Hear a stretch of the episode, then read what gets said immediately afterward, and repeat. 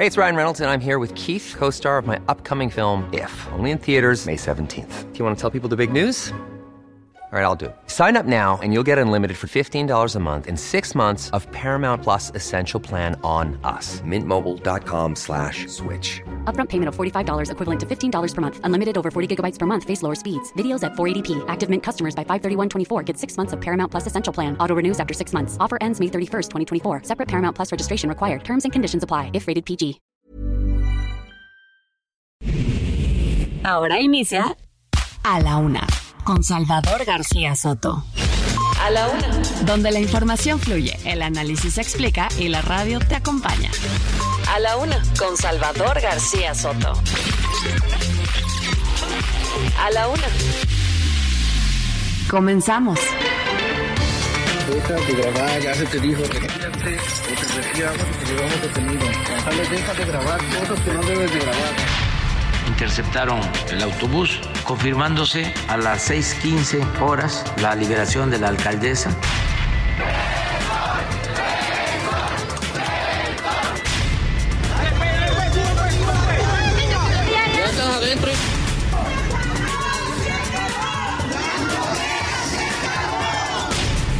y terminando el registro para la selección de la coordinación de los comités de la transformación en la Ciudad de México.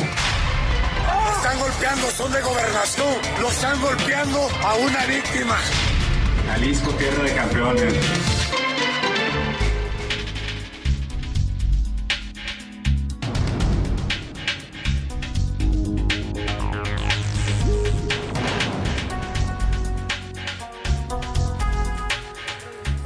Ya es la una de la tarde en punto en el centro de la República y los saludamos con mucho gusto. Iniciamos a esta hora del mediodía a la una, este espacio informativo que hacemos para usted todos los días a esta misma hora del día cuando el reloj está marcando la una de la tarde con un minuto.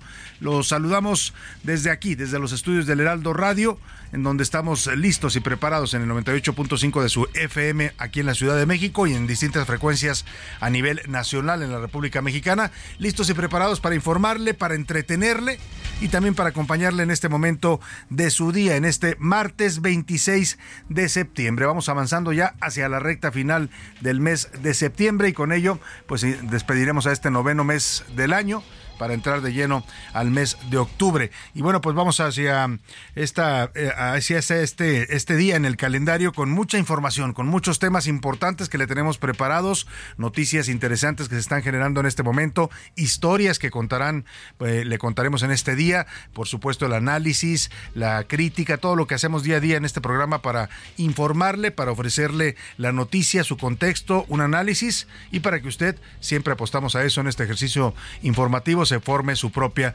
opinión y también, ¿por qué no?, participe y debata con nosotros en estos temas de la agenda pública del país. Hoy martes, en martes soleado en la capital de la República, 23 grados centígrados la temperatura. La verdad es que estamos teniendo días ideales en el clima de la Ciudad de México. ¿eh? No, ni frío ni calor, hace sol, solecito al mediodía, por la tarde refresca un poco y son noches bastante agradables las que se están teniendo en la capital del país con 20, 19 grados centígrados por la noche, bastante disfrutables. Bueno, pues desde aquí les saludamos desde la capital de la República y este martes se lo vamos a dedicar la música al Día Mundial de la Salud Ambiental. Cada 26 de septiembre se conmemora este que es considerado ya uno de los derechos fundamentales en este momento para todos los habitantes del planeta Tierra, el derecho a tener un medio ambiente sano un medio ambiente en el que cuidemos la naturaleza y también nos procuremos un entorno eh, saludable para los seres humanos. Esto fue, conmemoración fue establecida en 2011 por la Asociación Internacional de Salud Ambiental, la IEA, por sus siglas en inglés, para concientizar sobre los riesgos ambientales y la importancia de un entorno saludable para la salud de las personas. En la medida que deterioramos y le hacemos daño al medio ambiente, lo alteramos, también estamos alterando y deteriorando la salud de los habitantes de este planeta. Así es que vamos a estar conmemorando esta fecha con música que habla, por supuesto, de la importancia de cuidar la naturaleza, de cuidar a la tierra, de cuidar nuestro medio ambiente, de cuidar nuestra casa, pues que es este planeta que es el único que tenemos. Vamos a tener eh, esta, estos temas musicales que nos ha seleccionado nuestro productor eh, Rubén Esponda y mucho, mucho más. En un momento más también le haré las preguntas para que usted eh, opine, comente, debata sobre asuntos interesantes que siempre le proponemos. Hoy hay temas interesantes para comentar, para opinar y vamos a comenzar con la información información. Si le parece, este es el resumen informativo de A la Una. A la Una. Con Salvador García Soto. Sana y salva, la alcaldesa de Cotija, Michoacán, Yolanda Sánchez, fue liberada la madrugada de este martes. La liberaron en el municipio de Villanueva, en Michoacán. La secuestraron el pasado viernes cuando salía de un centro comercial en Zapopan, Jalisco. Afortunadamente está eh, sana y salva y ya se encuentra con sus familiares. Le voy a tener todo el reporte. Y nuevo, nuevo, Nuevo León, como dice la campaña de este estado de la República, hay una ola de violencia que está despertando a los regios. Esta mañana se registraron balaceras, además fueron localizados cuerpos y restos humanos tirados en diversos puntos de la zona metropolitana de Monterrey. A eso súmele la crisis del agua que se está agravando en varias colonias de Monterrey. Sigue habiendo protestas de la gente que le pide al gobernador Samuel García que le resuelva su problemática con el agua. Le voy a tener toda la información. Y aniversario. Hoy se cumplen nueve años de la desaparición de los 43 normalistas de Ayotzinapa. No hay avances en la investigación. Padres de los jóvenes señalan que la versión de este gobierno se acerca mucho a la llamada verdad histórica que tanto repudiaron del gobierno de Enrique Peña Nieto. Y sanciones, sanciones. Estados Unidos anunció nuevas sanciones contra mm, nueve, nueve total filiales del cártel de Sinaloa y también a Giovanni de Jesús Ávila Villadiego. Alex el Chiquito Malo, así le apodan, es el actual líder del clan del Golfo, así lo identifica el gobierno estadounidense. Esto como parte de las acciones para combatir el tráfico de fentanilo en México. Le voy a dar los detalles. En la segunda hora de a la una le voy a contar sobre la nueva CURP, la nueva cédula de identidad que quiere instrumentar el gobierno de la 4T. Ayer en comisiones del Senado, la mayoría de Morena y sus aliados aprobaron con el voto en contra de la oposición una CURP que tenga fotografía huellas digitales, los datos personales de cada mexicano y que se considere la identificación oficial en este país. Y el INE, no se supone que ya tenemos un documento seguro y confiable como es la credencial del INE. Bueno, pues vamos a hablar de esto que está generando polémica porque muchos asumen que Morena y, el 4T intentan tener el control de los datos personales de los mexicanos. No se los quiso ceder el INE y entonces están buscando hacer su propio documento de identidad. Le voy a tener todo el reporte.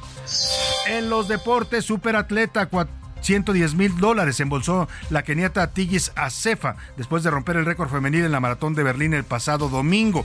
Además, las Águilas de Filadelfia continúan invictas al ganar su tercer juego en el cierre de la semana 3 de la NFL. Y en el entretenimiento, Anaya Rega nos va a contar quién, quién estará en el show del medio tiempo en la eh, Super Bowl y también nos dará noticias importantes del mundo del entretenimiento y del espectáculo. Vámonos, si le parece, a la información importante que le tenemos en, para este día. Son las noticias que usted debe conocer sí o sí el día de hoy para estar bien informado.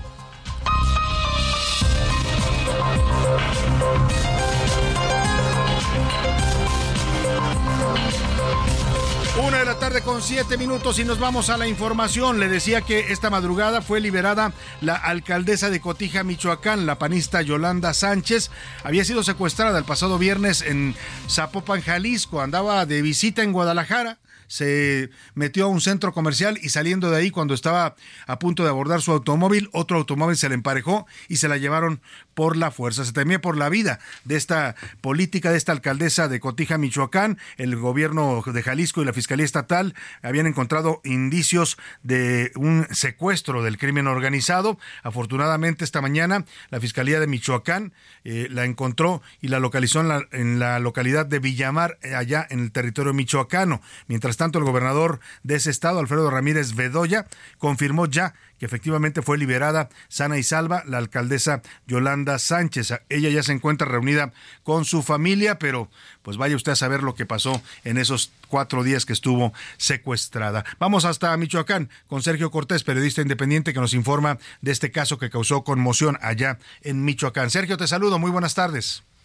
Salvador, ¿qué tal? Te saludo con mucho gusto y te informo que la madrugada de este martes fue liberada la alcaldesa de Cotija aquí en Michoacán, luego de que un comando armado la levantara el pasado sábado en el municipio de Zapopan, en el estado de Jalisco. Desde antes de las 7 de la mañana, Salvador comenzó a difundirse en redes sociales que la alcaldesa Yolanda Sánchez Martínez estaba sana y salva, aunque no se sabía de más detalles.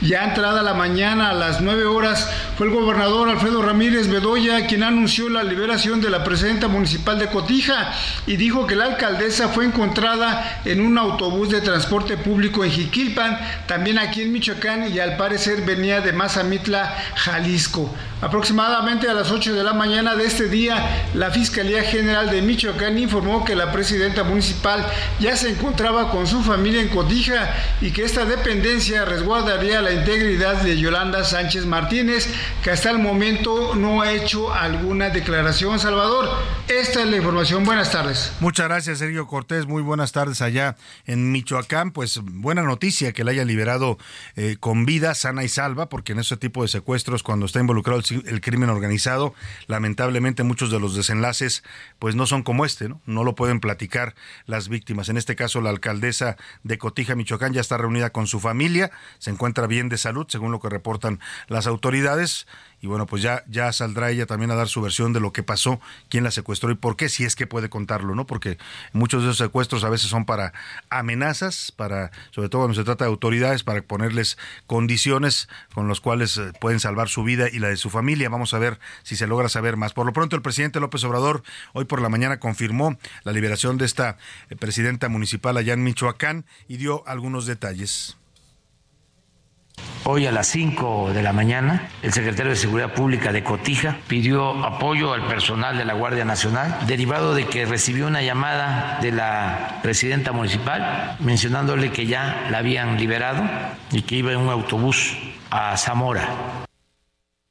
Bueno, pues ahí está lo que sucede allá con esta liberación en, Michoacán. Lo que no se ha liberado y pues es un tema que ya cumple nueve años el día de hoy, fue uno de los temas que golpearon políticamente al gobierno de Enrique Peña Nieto, que le afectaron su imagen, no solo en México, ¿eh? a partir de, muchos consideran que el 26 de septiembre de 2014, cuando el sexenio de Peña Nieto apenas se acercaba a la mitad de su mandato, pues eh, Peña Nieto sufrió un revés monumental cuando ocurre esta desaparición de 43 estudiantes normalistas de la normal Isidro Burgos allá en Ayotzinapa. Ellos estaban moviéndose en Iguala, habían abordado un camión que habían secuestrado para moverse a la Ciudad de México. Su intención, según lo que se sabe y los testimonios que han dado algunos de los sobrevivientes, era llegar a la Ciudad de México en aquel entonces para eh, estar eh, en el festejo y en las marchas, en la conmemoración del 2 de octubre de 1960 en un aniversario más. Lamentablemente,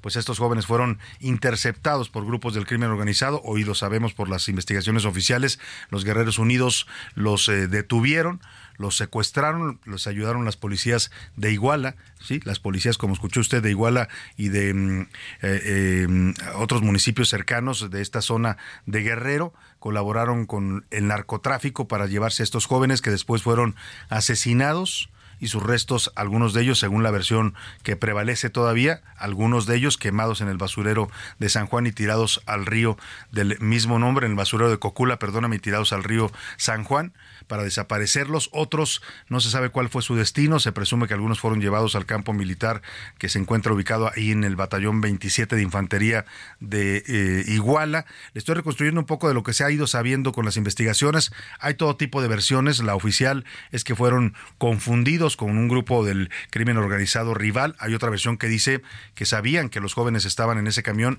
y que fue, iban en contra de ellos porque ellos, algunos dicen, eran parte de estos grupos también que colaboraban con, con algunos cárteles de, Guerrero, en este caso el cártel contrario de los rojos, que eran los enemigos de los Guerreros Unidos. En fin, un caso que en su momento fue un golpe político letal para Enrique Peña Nieto, para su, el deterioro de la imagen de su gobierno, y que López Obrador, cuando llegó a la campaña de 2018, prometió públicamente que iba a retomar las investigaciones, que iba a llegar a la verdad, les ofreció a los padres de los 43 normalistas que iba a dar con el paradero de sus hijos, por lo menos de los restos, y a decirles la verdad de por qué los habían asesinado. Bueno, pues pasaron cinco años ya de este gobierno, cuatro del anterior de Peña Nieto, y el caso sigue sin llegar todavía a una verdad que acepten, sobre todo, que acepten los padres y familiares de los 43 normalistas. El gobierno de López Obrador se ha topado con un movimiento rebelde, que no se asumió a las nuevas investigaciones, a las nuevas conjeturas, que las ha cuestionado también las investigaciones de este gobierno y que hoy están en la calle protestando. Y vamos precisamente con Israel Lorenzana, porque el Palacio Nacional, previendo este aniversario y las marchas que ha habido en los días eh, previos a este aniversario, pues, pues, amaneció blindado, así como lo blindan cuando hay marchas feministas, como cuando hay marchas de la oposición, en fin, marchas ciudadanas, pues el Palacio lo blindaron con vallas por, por, aquello de lo que pueda ocurrir con las manifestaciones. Ahí se encuentra nuestro compañero Israel Lorenzana, que está siguiendo de cerca las marchas convocadas para el día de hoy por los 43 normalistas, por los padres de los 43 normalistas de Ayotzinapa. Te saludo, Israel Lorenzana, allá en el Zócalo Capitalino. Cuéntanos cómo está la situación y el ambiente. Buenas tardes.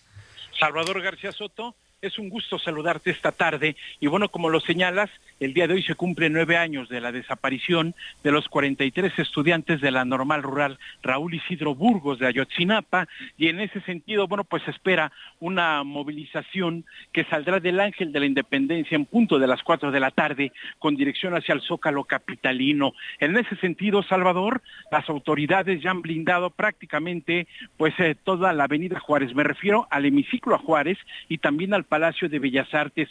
Esta marcha de los padres y familiares de los 43 desaparecidos de Ayotzinapa estará caminando por Paseo de la Reforma, se van a incorporar a Avenida Juárez, estarán cruzando el ex central Lázaro Cárdenas y finalmente llegarán a través de 5 de mayo al circuito Plaza de la Constitución. Palacio Nacional totalmente blindado. Vallas metálicas, estas eh, vallas conocidas como rompeolas de más de dos metros de alto, están alrededor de Palacio Nacional, también por supuesto sobre 5 de mayo y ya te decía, el Palacio de Bellas Artes también totalmente blindado con estas vallas metálicas, precisamente en espera de estos eh, pues eh, padres y familiares y además algunas organizaciones civiles que se van a estar sumando a esta movilización para pues conmemorar los nueve años de la desaparición de los normalistas de Ayotzinapa. En estos momentos, Salvador, estoy aquí a las afueras del Centro de Derechos Humanos, Miguel Agustín Pro, en donde se está llevando a cabo una misa, en donde participan precisamente los padres y familiares de los 43 desaparecidos de Ayotzinapa. De aquí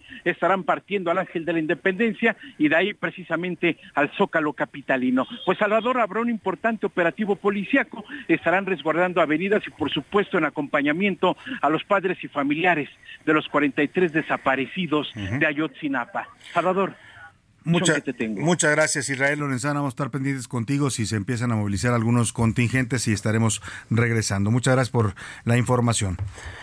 Seguimos al pendiente, buenas tardes. Buenas tardes. Y vamos a, ya lo advertía oportunamente Israel Lorenzana, tómelo usted en cuenta, se prevé que los primeros contingentes partan del Zócalo del, de, perdóname, del Ángel de la Independencia, de la glorieta del Ángel de la Independencia, ahí en el Paseo de la Reforma, hacia el Zócalo Capitalino. Dice las 4 de la tarde la hora que van a arrancar, pero ya desde ahorita empiezan a llegar algunos contingentes, se van a empezar a movilizar.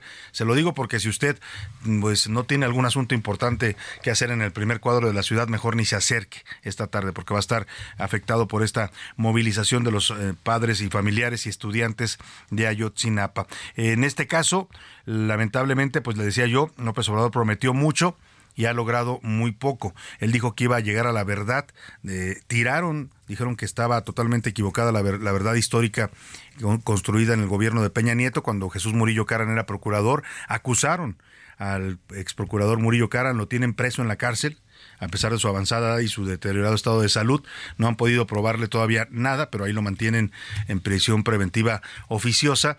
Y bueno, además, eh, pues la verdad nunca llegó y lo, sobre todo la promesa mayor que era encontrar los restos de los jóvenes tampoco se cumplió. Esto hizo que este movimiento ya le diera la espalda también a las investigaciones de este gobierno. Iván Márquez nos platica. Los compañeros y yo tenemos el derecho, el derecho de saber la verdad. Nueve años y contando del caso Ayotzinapa. Hay más incógnitas que respuestas, más promesas que hechos. Fue una promesa de campaña del presidente López Obrador, la cual era esperanzadora ante los nulos resultados previos. Pero terminó por decepcionar.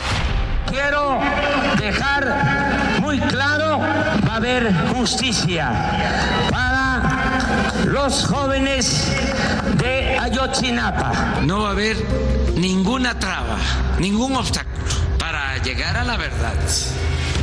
La paciencia se agota en las familias y con ello aumenta la presión hacia el mandatario, que lo único que hizo fue desmentir la llamada verdad histórica, pero que no ha cumplido con encontrar los cuerpos como madre pues no vamos a dejar de luchar. Eso sí que le quede bien claro al gobierno. Pero a nosotros lo que nos interesa y lo prioritario es que aparezcan nuestros muchachos. Queremos verlos llegar a la Escuela Normal Rural Raúl Isidro Burgos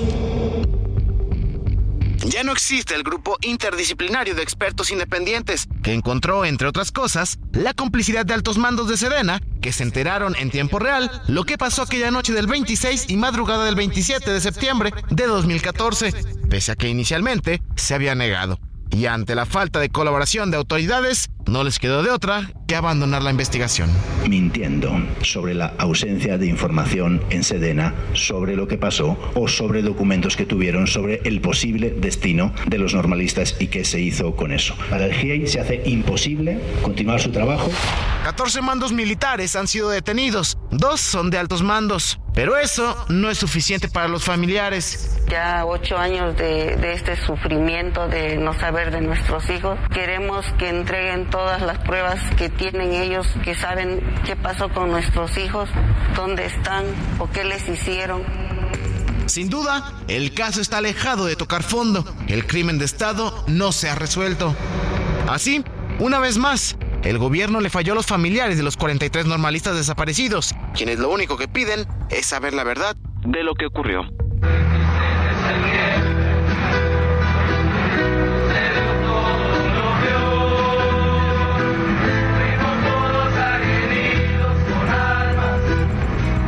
Sabemos que se los llevaron, sabemos que fue el Estado que los privó de su libertad. La Sedena en su archivo tiene toda la información.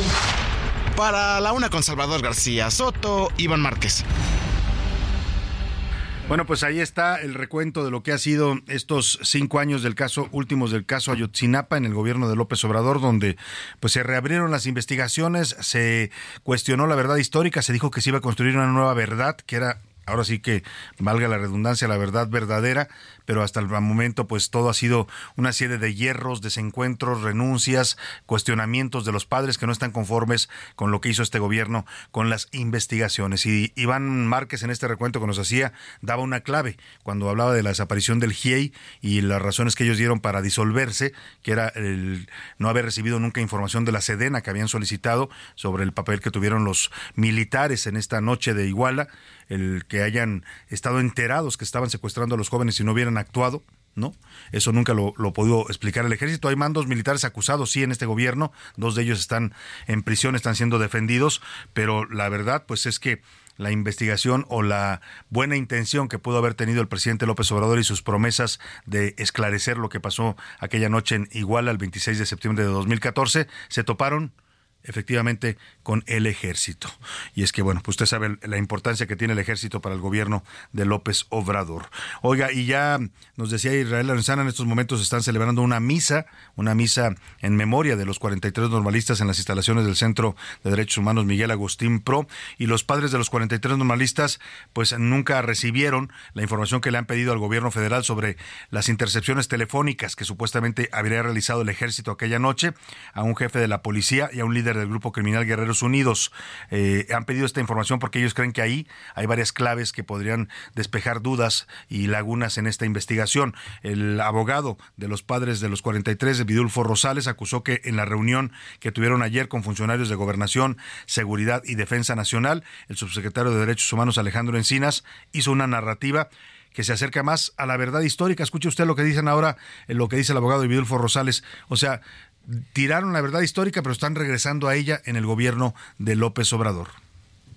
En el informe del secretario de la Defensa Nacional, pues no hay nada. Él no da respuesta, ni el presidente ni él se da respuesta a la información que solicitaron los padres de familia. Alejandro Encina lee una narrativa de dónde estamos en este momento que se acerca más a la verdad histórica que a los eh, nuevos hechos reduciendo totalmente la responsabilidad al crimen organizado y a un aspecto meramente local, dejando por fuera del ejército. Al, uno, al único que se le finca responsabilidad es al capitán Martínez Crespo.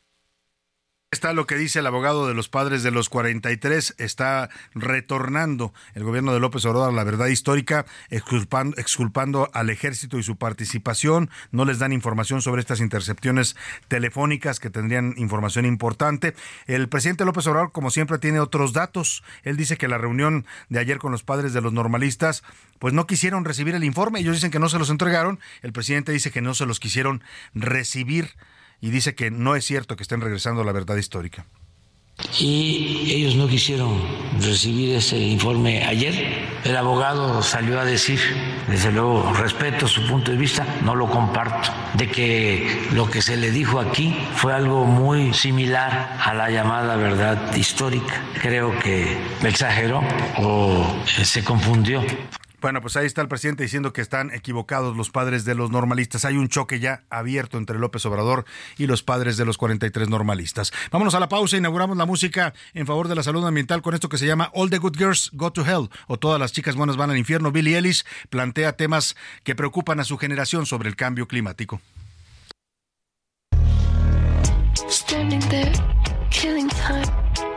To anything but a crime. Leaders on vacation, an open invitation.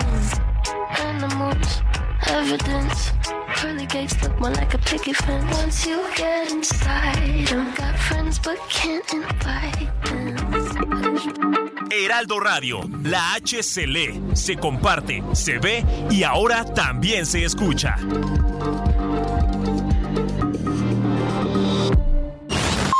Ya estamos de vuelta en A la Una con Salvador García Soto. Tu compañía diaria al mediodía. La rima de Valdés. ¿O de Valdés la rima? Es un rapero famoso, estrella de los chavales. Se salió de sus cabales porque ahora sí hizo el oso. Es un tema vergonzoso, pues la regó en un concierto. Nueve mil almas, por cierto, lo escucharon en acción pero una que otra canción ocasionó desconcierto. Le pusieron una multa de un milloncito de varos. Ahora sí le salió caro al Nata, que hasta lo insulta. Su música catapulta, según las autoridades, terribles atrocidades porque son narcocorridos, aunque son bien conocidos porque dicen sus verdades. Y no las cantaba en vano sin saber que iba a pagar. Ahora toca apoquinar al buen Natanael Cano, y lo multaron de plano por cantar en un estadio, aunque se oyen en la radio los corridos en Chihuahua, sin decir ni que ahí va el agua, móchate para el erario. Apología del delito le llaman al tema este, aunque desde el viejo oeste vienen con este cantito. Hasta me siento a delito como revolucionario. Eso se cantaba a diario y ha sido una tradición. Que no la hagan de emoción, es castigo innecesario. ¿Sabías que la salud ambiental es crucial para prevenir enfermedades relacionadas con factores ambientales como la contaminación del aire y del agua y para promover estilos de vida más saludables en armonía con la naturaleza?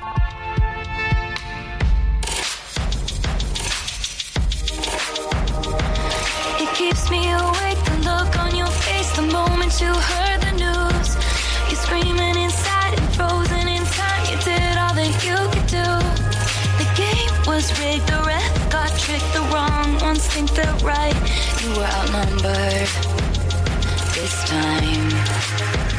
But only the young, only the young, only the young, only the young can run.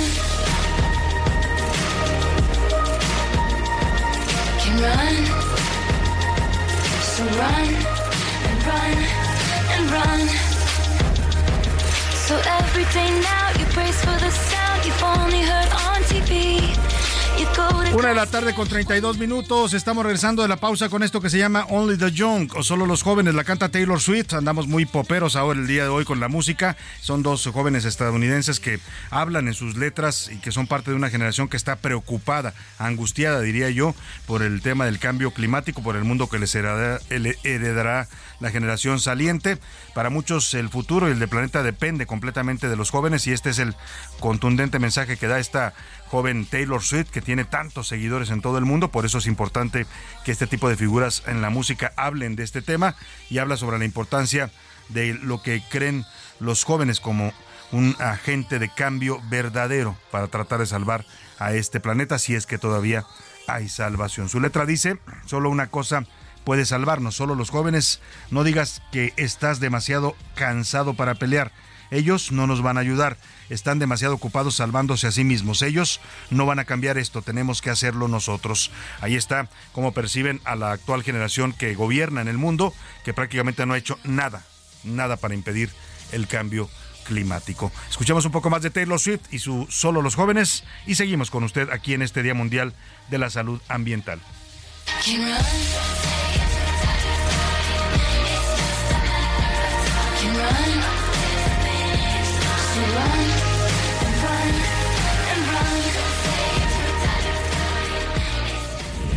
A la una. Con Salvador García Soto. Una de la tarde con 34 minutos ya, ya atravesamos la una y media, la mitad de este programa, bueno, la mitad de la primera hora, todavía nos falta la segunda hora de a la una, pero antes de ir a más información sobre lo que se está viviendo en el país en temas de violencia, en Nuevo León hay una jornada preocupante el día de hoy, desde ayer por la noche y la madrugada se reportaron balaceras, aparecieron cuerpos tirados en algunas avenidas de la zona metropolitana de Monterrey.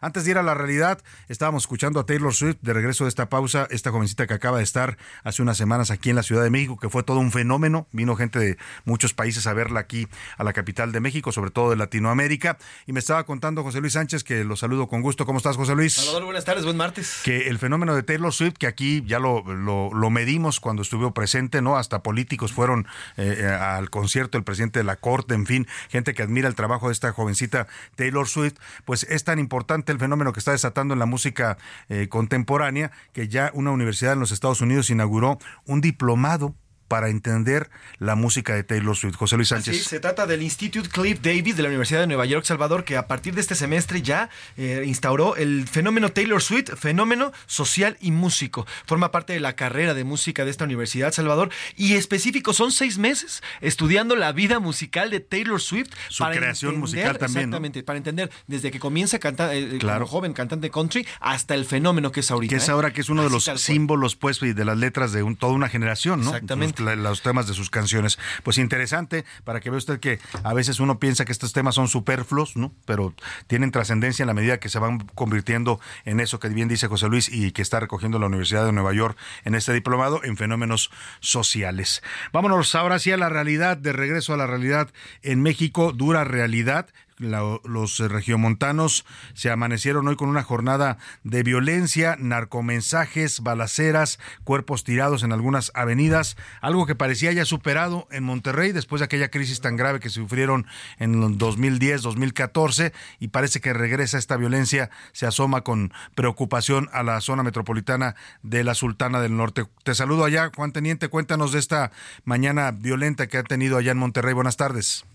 Buenas tardes, Salvador. Así es, mira, desde temprana hora se han reportado cuerpos eh, desmembrados adentro de hieleras, de bolsas de plástico color negro, con narcomensajes en distintos puntos del área metropolitana.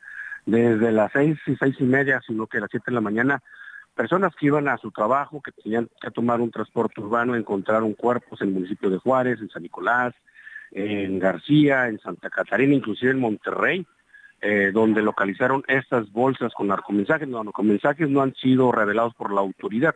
Se habla al menos oficialmente porque hace un momento terminó la rueda de prensa con el secretario de Seguridad, el secretario Pámanes, eh, donde se habla por al menos de 12 cuerpos desmembrados en toda el área metropolitana. Esos cuerpos, como te digo, fueron dejados en avenidas, en, en carreteras, en autopistas, incluso en la autopista que va para el aeropuerto internacional de Monterrey, ahí dejaron eh, algunas hileras y bolsas, también a unos metros de la Universidad Autónoma de Nuevo León, el principal campus donde está el estadio de los Tigres de San Nicolás en la avenida Múnich, ahí también dejaron hieleras, bolsas y eh, narcomensajes.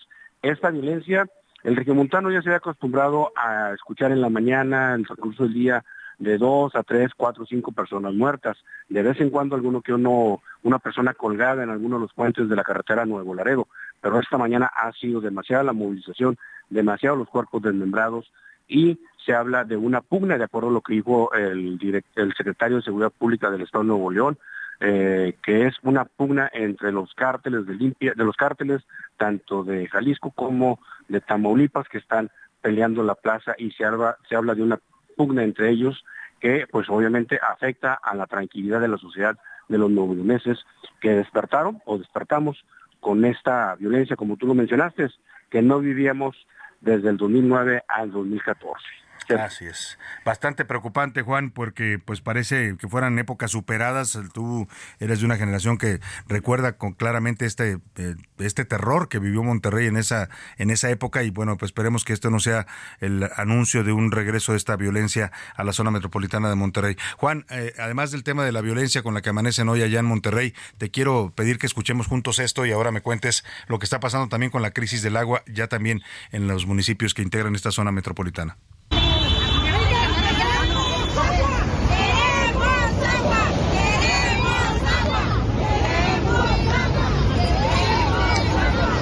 Hoy vemos, Samuel, además de estos audios que circulan en redes sociales, videos que está subiendo la gente por, de las protestas por el agua ya en Monterrey, en la portada del Reforma dice exigen agua y aparece gente con una pancarta que dice te la bañas, Samuel, este dicho tan regiomontano, porque yo no tengo agua. Cuéntanos qué está pasando con este tema también, Juan, allá en la zona metropolitana. Pues otro de los retos y preocupaciones que se tiene, eh, tiene el gobernador del estado, Samuel García, a pesar de que hace unos días, más bien hace una semana, el, el presidente Andrés Manuel López Obrador y eh, Samuel García ah, dieron la apertura, el botonazo del acueducto El Cuchillo 2, que pues no ha llegado el agua.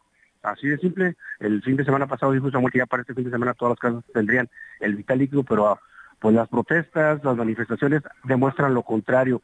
Municipios como Monterrey, Santa Catarina, García, parte norte de Apodaca y de Escobedo, son los, los habitantes que sufren más de la falta del vital líquido en, esa, en esas zonas de inclusive hay gente que eh, salió a protestar y no estaba agendada las protestas. Se habla de más de seis protestas el día de ayer, desde las 7 de la tarde hasta las 10 de la noche, donde bloquearon carreteras, avenidas y autopistas para exigir al gobierno del Estado eh, pues que se les llevara el agua a sus casas y que para ellos es muy difícil estar acarreando de contenedores.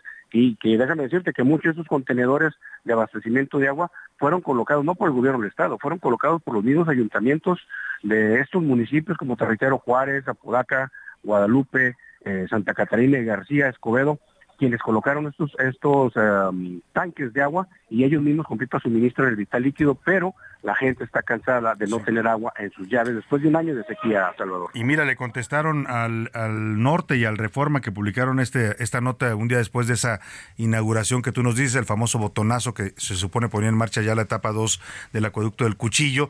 Le contestó el presidente acá en la mañanera y también Samuel García que estaban mintiendo, que el acueducto ya estaba funcionando al 100%. Bueno, pues algo, algo pasó, que parece que tenían más bien razón los medios en el sentido de que la obra todavía no está totalmente concluida, porque lo que nos dices es que el agua no termina de llegar como lo ofreció el gobierno de Samuel García. Vamos a estar pendientes del tema, por supuesto, de la problemática siempre allá en la Sultana del Norte. Te mandamos un abrazo y gracias por la información, Juan Teniente. Al pendiente, Salvador, y con gusto estaremos al pendiente de lo que está aquí en Nuevo León y en la área metropolitana. Muchas gracias. Vámonos a, otro tema. Eh, pues mire, eh, híjole, a veces yo, yo, se lo digo porque sí, a mí, si a mí me pesa a veces estarle dando noticias tan duras, me imagino a usted al otro lado de la radio, escuchar un panorama tan, tan eh, a veces desolador en materia de violencia en el país, no, no es fácil, pero es la realidad que estamos viviendo. Y no hablar de ello también sería pues pretender ocultarla, como hacen en Palacio Nacional, ¿no? Porque el presidente no habla de estos temas, salvo que le pregunten, y a veces que le preguntan, como aquella vez de los cinco jóvenes desaparecidos y asesinados en Lagos de Moreno, Jalisco, pues dice como que no escucha, ¿no? Dice, no, no los oigo, ¿no? No los oigo ni los veo, como decía su ahora amigo, Oiga, porque ahora ya López Obrador ya le cambió el mote a Salinas de Gortari y se pasó años, más de 20 años llamándolo el chupacabras, el innombrable, el jefe de la mafia del poder, el padre de la desigualdad moderna. Y el otro día que habló de él, porque desmintió una columna o intentó desmentir una columna de Raimundo Rivapalacio que hablaba sobre una posible imputación al expresidente Salinas de Gortari por la reapertura de investigaciones del caso Colosio. Reabrieron el caso Colosio a partir de un testimonio de Mario Aburto, el asesino solitario de Luis Colosio, así lo dijeron las investigaciones oficiales, pues dice que lo torturaron cuando lo detuvieron aquel 23 de junio, de marzo, perdóname, de 1994 en Lomas Taurina, Tijuana. Dice que se lo llevaron a una playa de Rosarito y que lo torturaron agentes de la, de la Procuraduría y algunos políticos priistas de ese tiempo. A partir de eso, Raimundo decía que la Fiscalía General de la República, que efectivamente reabrió estas investigaciones de manera oficial, pues podía imputar por el delito de tortura, que es un delito que no prescribe, a Salinas de Gortari. El presidente salió a decir que eso no era cierto, que estaba mintiendo Riva Palacio y es más que al licenciado Salinas, así le llamó, y es lo que llama, llamó mucho la atención, ayer yo lo comentaba en las expedientes escaleras, ya no es el chupacabras, ya no es el, el villano favorito, ya no es eh, el jefe de la mafia, ahora es el licenciado Salinas, le manda un mensaje donde le dice que no se preocupe, que no hay ninguna investigación en su contra. Escuche como lo dijo el pasado 20 de septiembre el presidente López Obrador. Yo lo voy a llamar a Salinas a cuentas porque torturaron a Burto. ¿De dónde saca esto? Pues? O sea, aquí aprovecho para decirle al licenciado Salinas que este, pues no se preocupe porque no he recibido ni un solo informe, ni un escrito sobre esto al licenciado Salinas, ¿no? Como se refirió también de manera respetuosa alguna vez a don Joaquín Guzmán Loera, no le quiere decir el Chapo, pues al licenciado Salinas, al que había vilipendiado toda la, toda la, toda a lo largo de toda su carrera política, era como su némesis, su antítesis, ahora es el licenciado Salinas. Bueno, se ve que el síndrome del último año del sexenio empieza ya a pegar en Palacio de Gobierno. ¿eh? No es lo mismo estar en el primer año, segundo, tercero, cuarto y tirar, atacar a todo mundo, entre ellos a los expresidentes, que ya llegar al sexto año, que ya comenzó para López Obrador, el año de la salida, y entonces ya no es el chupacabras, ahora es el licenciado Salinas. Ahí dejamos el tema y le decía todo esto porque, pues la verdad, lo que pasó en Zacatecas es otra vez volver a estos mismos temas. Eh, se reportó hoy la Fiscalía de Justicia del Estado allá en Zacatecas la desaparición o el secuestro de siete jóvenes, algunos de ellos son adolescentes, no llegan todavía a la mayoría de edad, quienes eh, fueron eh, pues secuestrados la madrugada del domingo en el rancho El Potrerito, que se ubica en la comunidad de Malpaso, en el municipio de Villanueva. Otra vez jóvenes secuestrados por el crimen organizado. Vamos a ver en qué termina esta historia. Por lo pronto vamos contigo, Omar Hernández. Te saludo allá en la ciudad de Zacatecas. Cuéntanos este informe preocupante que da la Fiscalía. Gracias, buena tarde. En estos momentos, que es lo más actualizado, hay un bloqueo carretero en la Federal 54 que comunica Zacatecas con Jalisco en la vía libre por parte de los familiares de estos siete entre adolescentes y jóvenes y piden al gobierno se intensifiquen las labores de búsqueda porque acusaron que efectivamente hay 300 elementos del ejército, diferentes corporaciones policíacas, pero andan dando patrullajes en las zonas ah, habitables, por llamarle de alguna manera, porque son zonas rurales y no se están internando a la sierra, a los cerros, donde perfectamente los habitantes dicen eh, se alojan estas células delictivas.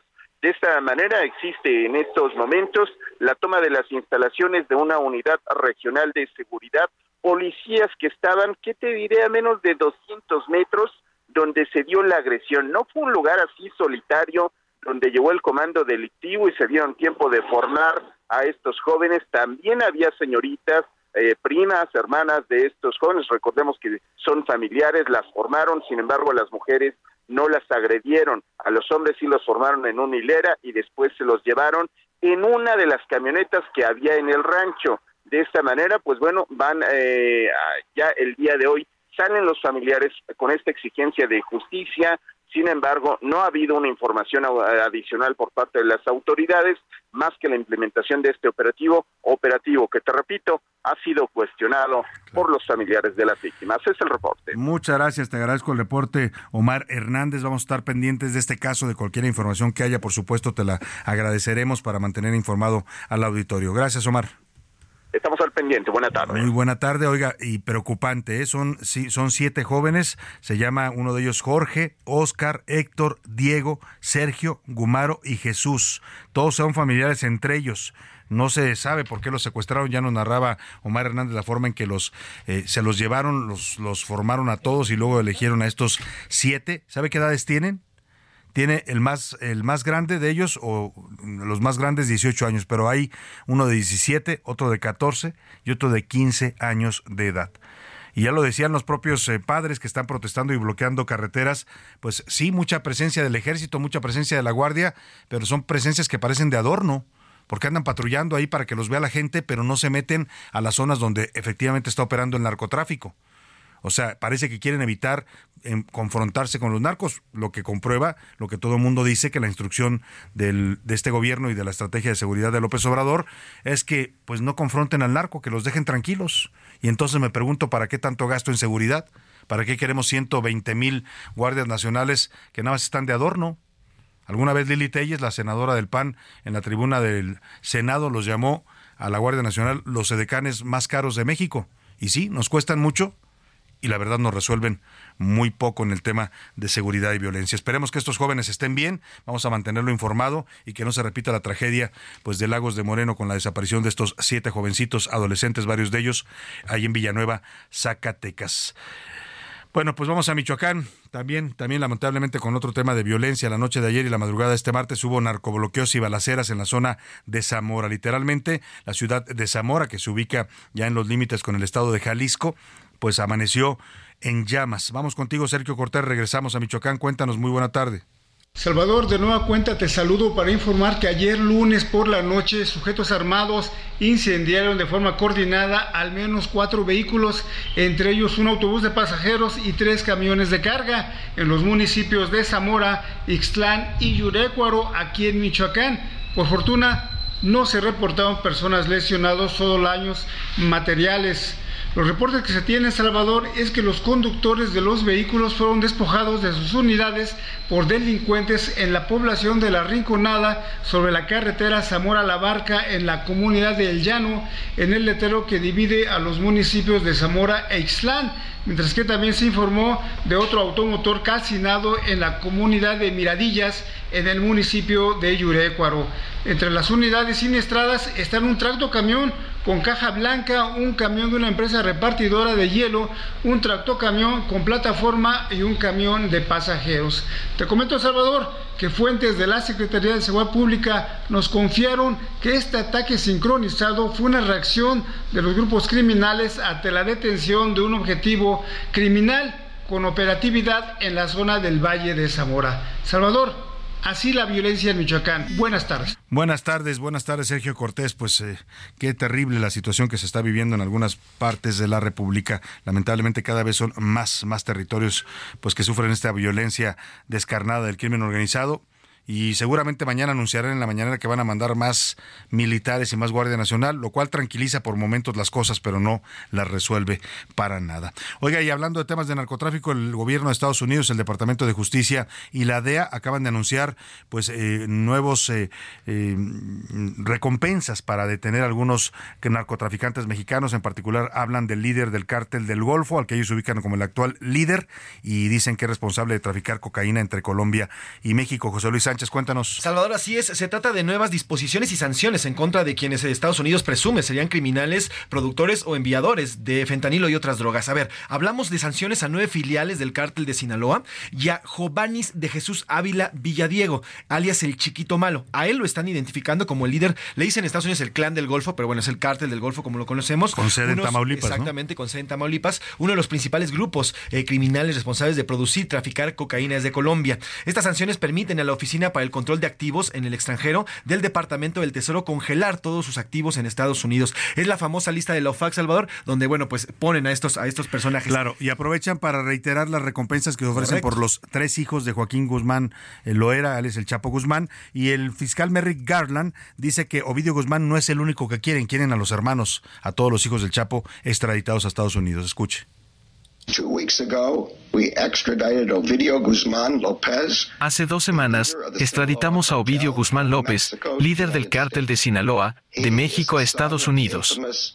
Es hijo del infame, el Chapo, y uno de los más de una docena de líderes de cárteles que hemos acusado y extraditado a Estados Unidos. Él no será el último, él no será el último, dice el fiscal estadounidense Merrick Garland, que sí se llama y sí se refiere al Chapo como el Chapo, como su nombre criminal, no como acá, ya sabe quién, que dijo, no le voy a llamar el Chapo porque es ofensivo, le voy a decir don Joaquín Guzmán Loera. Así de respetuosos son en Palacio Nacional con los narcotraficantes. Vamos eh, con los deportes y el señor Oscar Mota. Los deportes en A la Una con Oscar Mota. Señor Mota, bienvenido. Mi querido Salvador García Soto, amigas y amigos, hoy un gran día para ganar. A ver, rápidamente sobre lo que platicaban del fenómeno Taylor Swift, que por cierto ya me matriculé yo a la... ¿Vas a entrar al diplomado? Sí, por supuesto. ¿Eres Swifty o cómo Necesito, no, necesito, necesito educarme, por lo mismo voy a tomar ese diplomado esos seis meses. A ver, hay un detalle importante, y dentro de los asuntos del entretenimiento, que yo creo que Anaí Arriaga me va a jalar las orejas al rato, pero hay un asunto con la NFL, porque Taylor Swift eh, es novia del jugador Travis Kelsey de los Kansas City Chiefs, actuales campeones de la NFL. Ah, sí, que la vieron en un partido, ¿no? En el palco con la suegra, ¿no? Con la suegra. Por cierto, ganaron los Kansas City Chiefs al equipo de esos de Chicago. Pero ¿cuál es el detalle? Que eh, Travis Kelsey, pese a ser campeón y todo ello, no ha sido como que nunca muy popular en la venta de jerseys. Hasta ahora que, después de esas imágenes, 400% se dispararon la venta de los jerseys de Travis Kelsey y medio millón de seguidores lo, se unieron a las redes sociales de Travis Kelsey, nada más por eso. Entonces, y muchos comprarán el jersey y dirán, ¿de quién es el jersey? No me acuerdo cómo se llama, pero es el novio de Taylor Swift. Es correcto. Ahora sí va a ser al revés, que tiene por ahí algunas ciertas situaciones, pero inclusive su hermano Jason Kelsey, que juega para las Águilas de Filadelfia, era todavía un poco más famoso. Pero ahí está el efecto Taylor Swift. Más adelante platicaremos también de otros temas, pero bueno, quería ahorita abordar el asunto Me parece muy bien. Más adelante volvemos con más temas deportivos con el señor Oscar Mota. Por lo pronto nos vamos a la pausa y cerramos esta primera hora con esta canción de Residente, una canción de 2017 llamada Apocalíptico, que explora los temas de la destrucción, el caos y la resiliencia que vamos a requerir los seres humanos para sobrevivir al cambio climático. Porque los santos se tiraron de un puente cuando el clima pierde el control y se le queme la piel al sol, cuando la arena se quede sola y el océano se ahogue con sus propias olas, cuando se sacuda el suelo y las nubes se caigan del cielo y los árboles estén de rodillas con los troncos flacos enseñando las costillas, cuando no queden rastros ni huellas y la luna se estrelle contra las estrellas y se rompa lo que ya estaba roto, aquí estaremos nosotros. No le cambies. Estás en A la Una con Salvador García Soto. Información útil y análisis puntual. En un momento regresamos. Ya inicia la segunda hora de A la Una con Salvador García Soto. A la Una. Donde la información fluye, el análisis explica y la radio te acompaña. A la Una con Salvador García Soto. A la Una Comenzamos. Hay una cuestión de, yo, diría, como es de amor a la tierra, ¿no? Es decir, que somos parte de las raíces de, donde nacemos, ¿verdad? Entonces, pensando en esto, ocurre una canción. Qué difícil cantarle a tierra madre que nos aguanta y nos vio crecer. Y a los padres de tus padres y a tus hijos los que vendrán después. Si la miras como a tu mamá, quizás nos cambie la mirada y actuemos como el que defiende a los suyos y a los que vienen con él. La raíz de mis pies yo sentí, levanté la mano y vi que todo va unido, que todo es un ciclo, la tierra, el cielo y de nuevo aquí, como el agua del mar a las nubes va, llueve el agua y vuelta a empezar, oye, yeah, Grite, grite, no, no lo ves, va muriendo lentamente, mamá tierra, modo. Grite, grite. Ya ya son las 2 de la tarde en punto en el centro de la República y es un gusto saludarlo. A esta hora estamos iniciando la segunda hora de A la Una y también ya la tarde de este martes 26 de septiembre. Eh, tenemos mucho que informarle todavía, muchas historias, noticias, entrevistas importantes que le vamos a estar actualizando en la siguiente hora. Le agradezco, le agradezco de verdad de corazón que continúe con nosotros si es que nos sintoniza desde la una de la tarde que arrancamos este espacio y si recién nos está encontrando en la radio, nos está sintonizando a través del internet, nos está viendo aquí en la aplicación que tenemos también con cámara en la cabina. Le mando un abrazo afectuoso. Yo soy Salvador García Soto, a nombre de todo este equipo de profesionales que me acompaña. Le doy la bienvenida a esta segunda hora de A la Una. Estamos regresando con música para conmemorar el Día Mundial de la Salud Ambiental, un derecho que hoy tenemos y debemos exigir los seres humanos, con esta canción llamada Mamá Tierra de Macaco, este cantante que nos eh, habla de esta banda, perdóneme, una banda española comprometida con el medio ambiente. Macaco es una de las más importantes. Tiene entre sus temas más recordados este himno a la ecología y al respeto por el planeta que nos ha dado la vida. Si logras percibir y entender a la tierra como tu madre, dice la letra, entonces aprenderás a cuidarla. Estamos conmemorando el Día Mundial de la Salud Ambiental y le tengo mucho más. Ahora le platico lo que le tengo preparado en esta segunda hora de A la Una. Un mamá reclamó, se la paga la llamó. Y esto no es de hoy, ya tiempos atrás voy hoy. Tigre décadas degradando, ya mamá reclamó.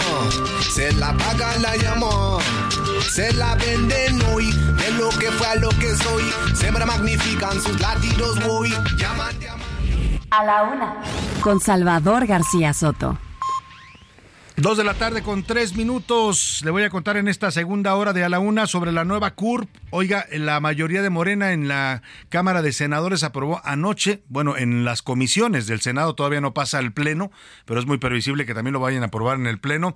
Modificaciones a la Ley General de Población. Es una nueva ley que busca actualizar algunos temas relacionados con la demografía del país y entre ellos propone un nuevo documento de identidad oficial para México, desplazando a la credencial del que los mexicanos estamos acostumbrados y confiamos en ella, es algo ya vital para nosotros tener un INE, una credencial que se ha construido con medidas de seguridad, que tiene todos nuestros datos biométricos, que es resguardada por el Instituto Nacional Electoral, un organismo autónomo y ciudadano. Bueno, pues ahora la mayoría de Morena quiere hacer otra identificación oficial, le llaman la CURP, la clave única del registro de población con fotografía. Va a contener la fotografía, sus datos personales y también las huellas digitales y es así, estará controlada por el gobierno federal, por la Secretaría de Gobernación. Hay polémica por la aprobación de estas medidas que la oposición y algunos especialistas ubican como un tema de intento de control por parte de la llamada 4T. Le voy a tener toda la información. En estos momentos también están velando a Montserrat Suárez Gómez, la joven que murió por traumatismo cranoencefálico, un caso de feminicidio que quisieron ocultar las autoridades. Tanto la Policía Capitalina como la Fiscalía de Justicia de la Ciudad de México informaron al principio que se había tratado de una muerte por causas naturales. Bueno, pues parece que mintieron y aquí el tema, lo extraño es que hay detrás de este caso en el que las autoridades pretendieron ocultar un feminicidio. Le voy a contar también de la millonada, 661 millones de pesos que van a poder gastar las candidatas en la elección presidencial del próximo año. Escuchó usted bien,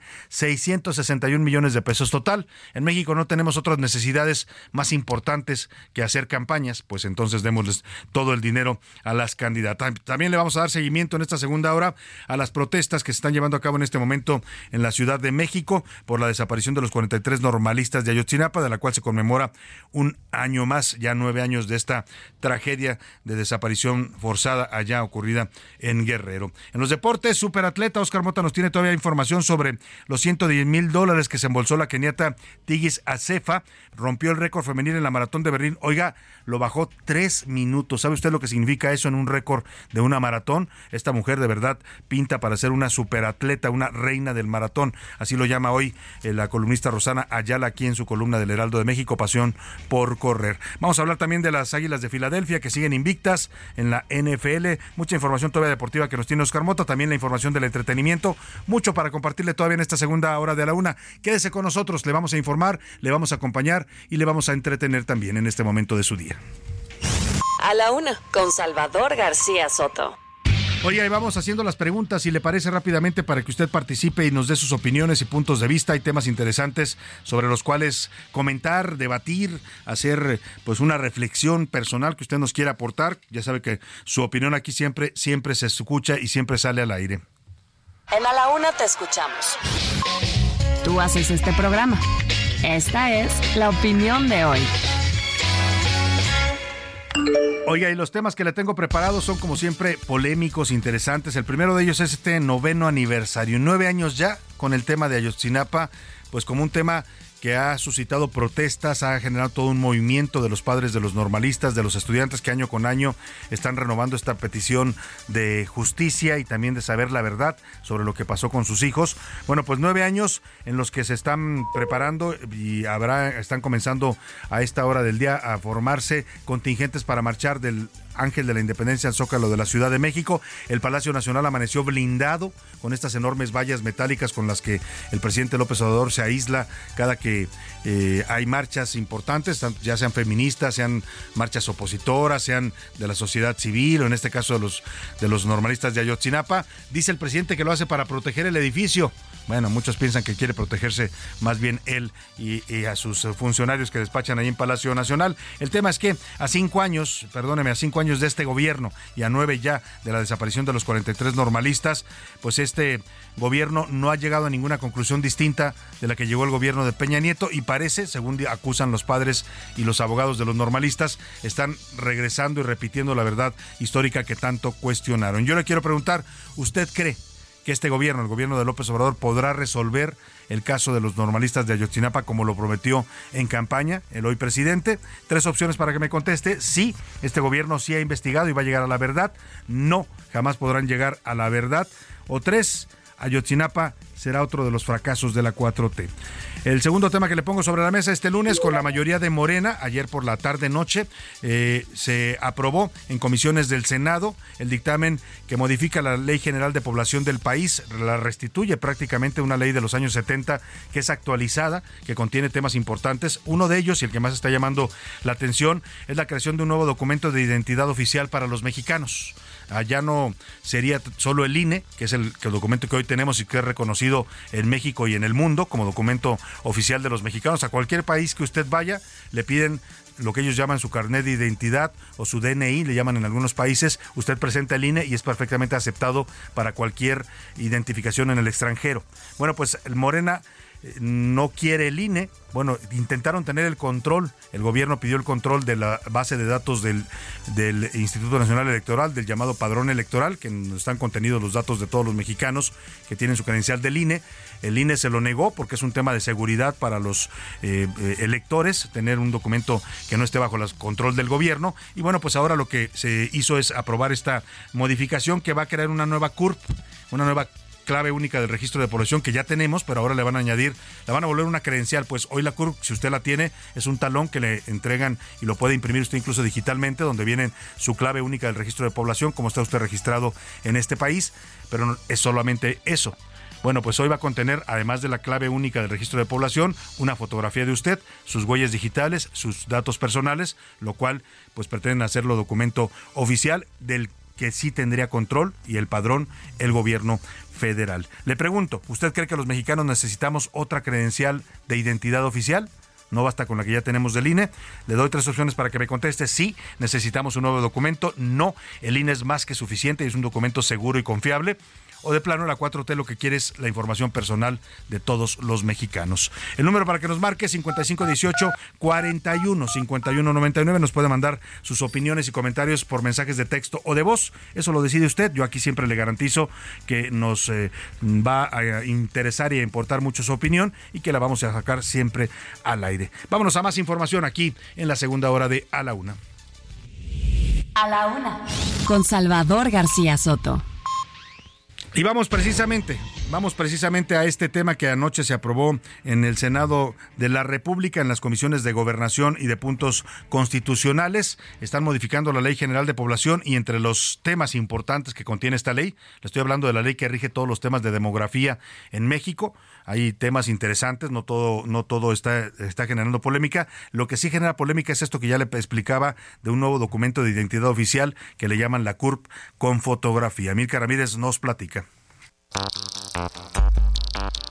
En comisiones, el Senado de la República aprobó una nueva ley general de población. En ella se incluye la creación de la CURP con fotografía, el reconocimiento de la libertad reproductiva de los mexicanos y se eliminan las barreras socioculturales e institucionales que dificultan el acceso de las personas a servicios de salud sexual y reproductiva. La nueva CURP serviría como documento de identificación y contendría nombre, apellidos, clave única de registro de la población, fotografía, lugar y fecha de nacimiento, huellas dactilares y firma. Su vigencia sería de no más de 15 años y se deberá de renovar 90 días antes de que expire. También deberá de renovarse cuando esté deteriorada por uso y cuando los rasgos físicos de una persona cambien de tal suerte que no correspondan con los de la fotografía que porta la cédula. sobre la sexualidad incluye el concepto de educación integral para la sexualidad, la cual define como aquella que tiene un enfoque holístico basado en el marco de los derechos humanos. De ser aprobada en el Pleno, la ley de 1974 sería abrogada. Para A la Una con Salvador García Soto, Milka Ramírez. Pues ahí está las sorpresas que trae la nueva Ley General de Población. La iniciativa la presentó la senadora Olga Sánchez Cordero, exsecretaria de Gobernación, la presentó el 30 de marzo de este año. Parece que es un tema prioritario para Morena y para la 4T porque la están aprobando unos meses después. Fue discutida en comisiones ayer, 25 de septiembre, y se inscribió hoy en el Pleno del Senado para primera lectura. Vamos a estar pendientes del avance de esta iniciativa que va pues a tener un impacto pues en nuestra, nuestras formas de identidad. En nuestros, eh, pues, nuestros datos personales, pues, que es finalmente lo que está detrás de todo esto y los que la oposición dice, en realidad lo que quiere Morena es tener el control de esa información de los mexicanos que hoy no tiene.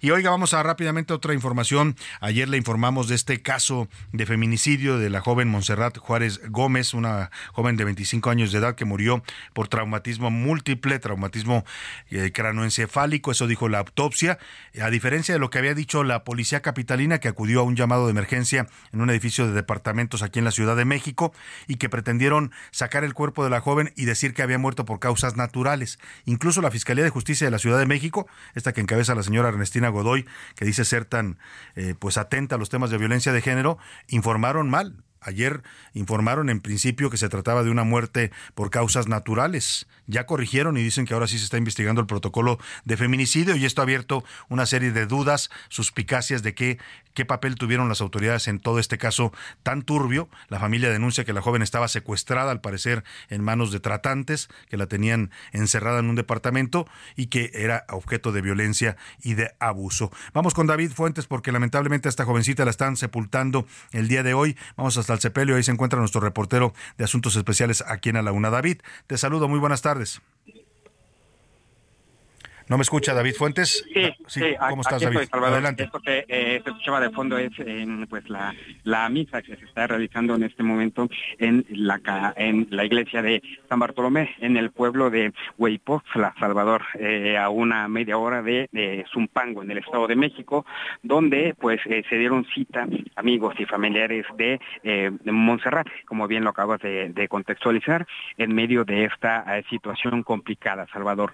te comento, eh, el, tono de la, de, la misa que se está realizando en este momento es eh, pues eh, principalmente un llamado de atención que está haciendo el párroco de la iglesia hacia las autoridades a que en verdad, como bien lo adelantaste, que sean empáticos y tratar de rescatar y tratar de ayudar a otras jóvenes que viven una situación similar a la de Montserrat. y también se refiere a este tema, Salvador, porque pues increíblemente la Fiscalía eh, mandó llamar de última hora a los padres de eh, Montserrat a que acudieran a la Ciudad de México, a las instalaciones de la Fiscalía, para rendir una declaración. Esto lo hicieron pues a una hora de que se realizara esta misa de cuerpo presente y a una hora prácticamente de que pues el cuerpo de eh, Montserrat fuera, sea llevado al panteón para que le den el último adiós. Es decir, los papás de la joven pues no están presentes por una situación meramente legal, se interrumpió la comunicación con David eh, eh David eh, Fuentes, que se encuentra ahí en este pueblo de Hueyepoxtla, Hueyepoxtla, allá ubicado en el estado de eh, México. te recuperamos, David, te seguimos escuchando. Sí, te comentaba, Salvador, que la Fiscalía de última hora mandó citar padres de Montserrat para que ampliaran una declaración, es decir, en el último, en los últimos instantes de esta joven, donde se le está realizando la misa y después va a ser trasladada al panteón, los papás eh, no están, entonces ahí eh, el llamado que hizo el párroco de la iglesia es que eh, se registre una verdadera empatía de parte de las autoridades, porque le están quitando los últimos momentos, los últimos instantes a los papás por una cuestión meramente legal, Salvador. Burocrática, así es.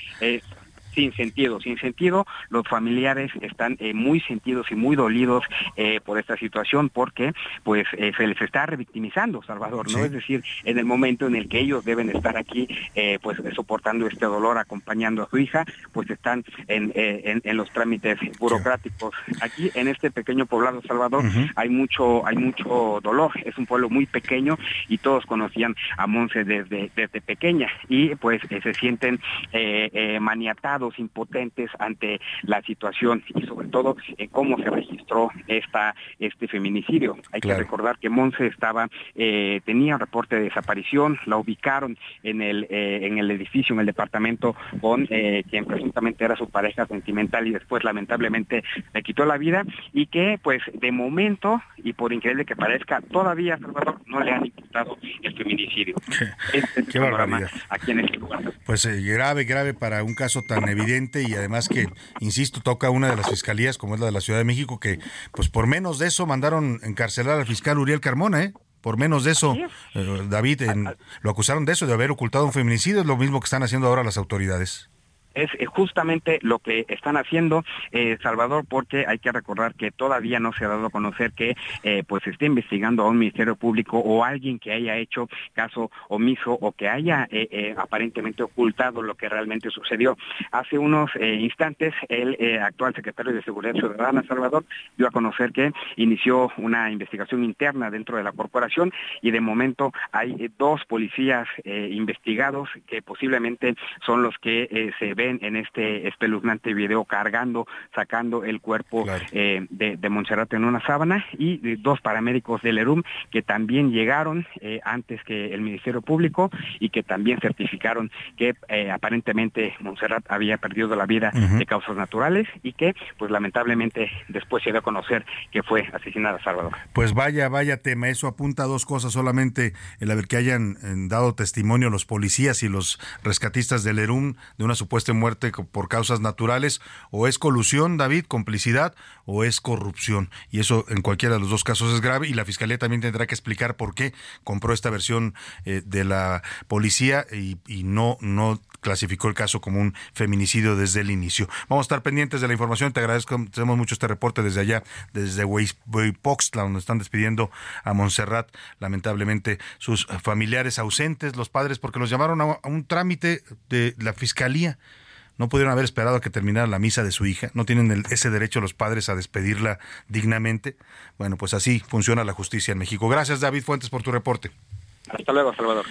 Oiga, y vamos a temas políticos porque el señor Mario Delgado, aspirante a todo y pues que casi no logra nada, eh, ya se bajó de la contienda por la Ciudad de México. Se había dicho y él mismo había mandado mensajes de que se iba a inscribir. La semana pasada le comentamos que había subido un tuit en donde sugería que iba por la Ciudad de México. Pues al final dice que no, que se va a quedar en Morena. Seguramente así se lo ordenaron desde Palacio Nacional o desde el bastón de mando, ¿no? Ese que anda cargando la doctora Claudia Sheinbaum por todos lados. El caso es que dice que son más importantes las causas que los cargos.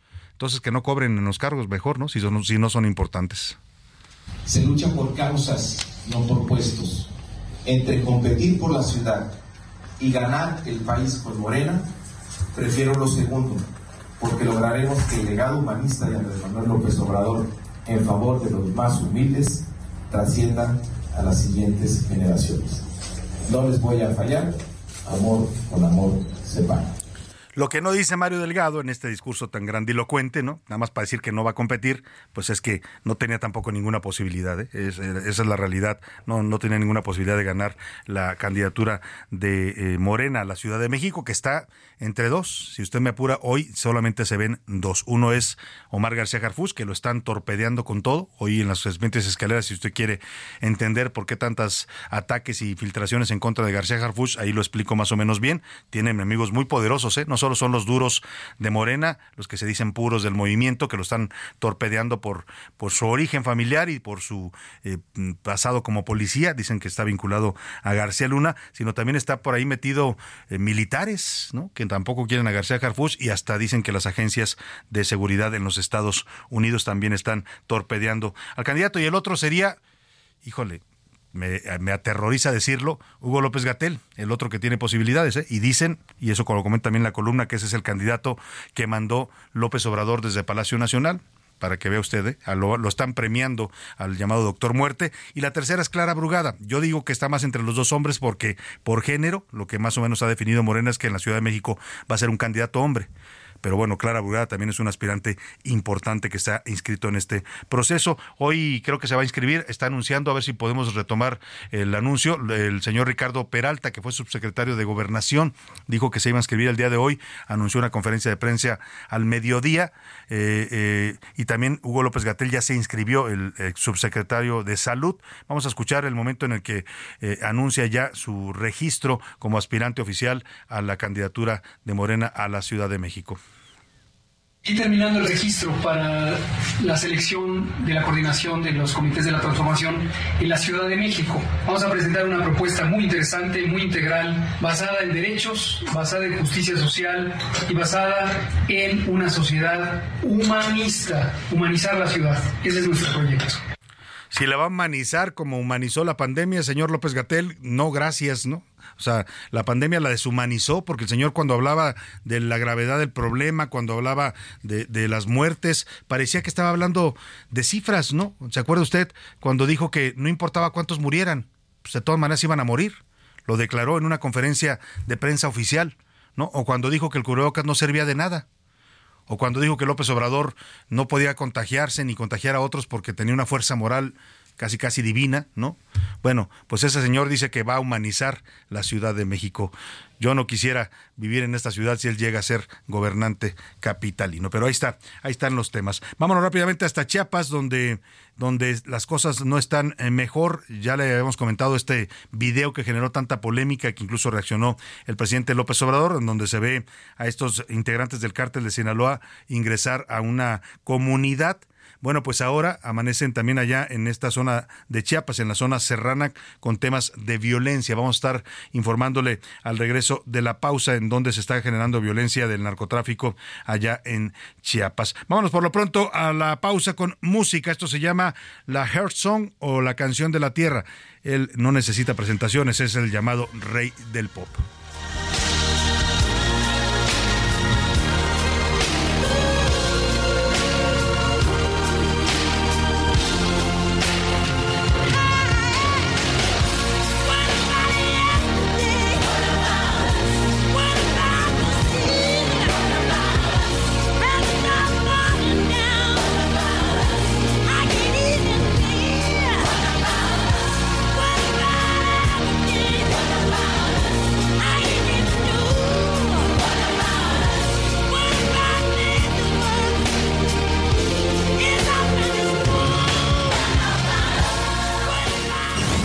No le cambies. Estás en A la Una con Salvador García Soto.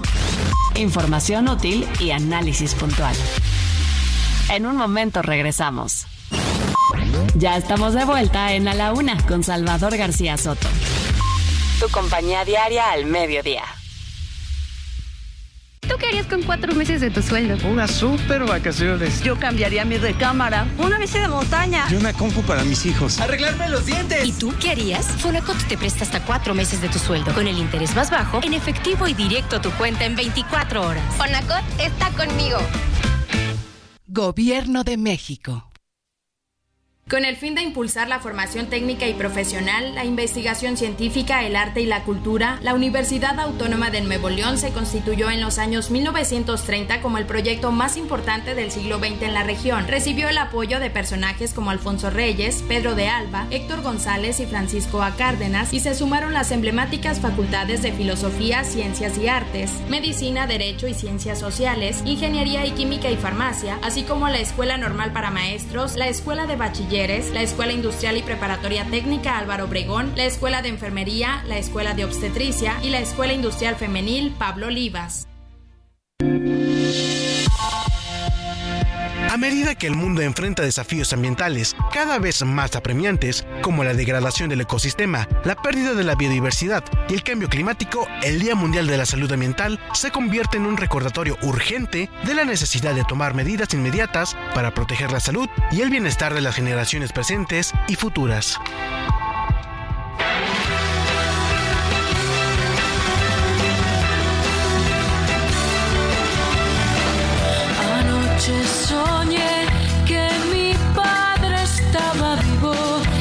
Estábamos juntos en el río, como aquella vez a mediados de verano, que de niños nos bañamos en el río. El que fue testigo, generación tras generación. No verán mis hijos.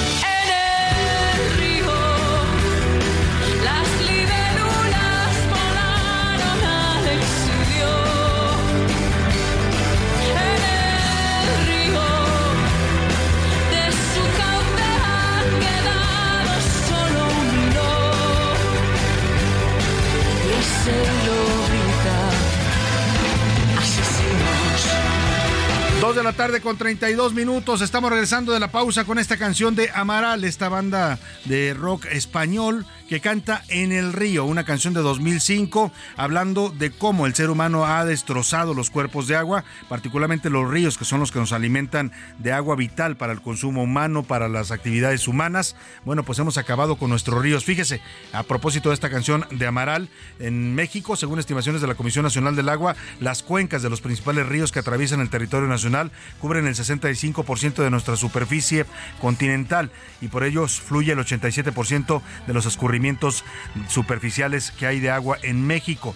Los ríos más importantes son el río Bravo, el río Balsas, Nazas, Aguanaval, el río Pánuco, el río Lerma, eh, también eh, pues el Usumacinta, el Grijalva. Lamentablemente, algunos de estos ríos se encuentran totalmente afectados por la contaminación y los desechos humanos e industriales. Tenemos ríos que han ido perdiendo su biodiversidad porque ahora solamente transportan aguas negras. De eso habla la canción de Amaral y de eso queremos hablar hoy en el Día Mundial de la Salud Ambiental.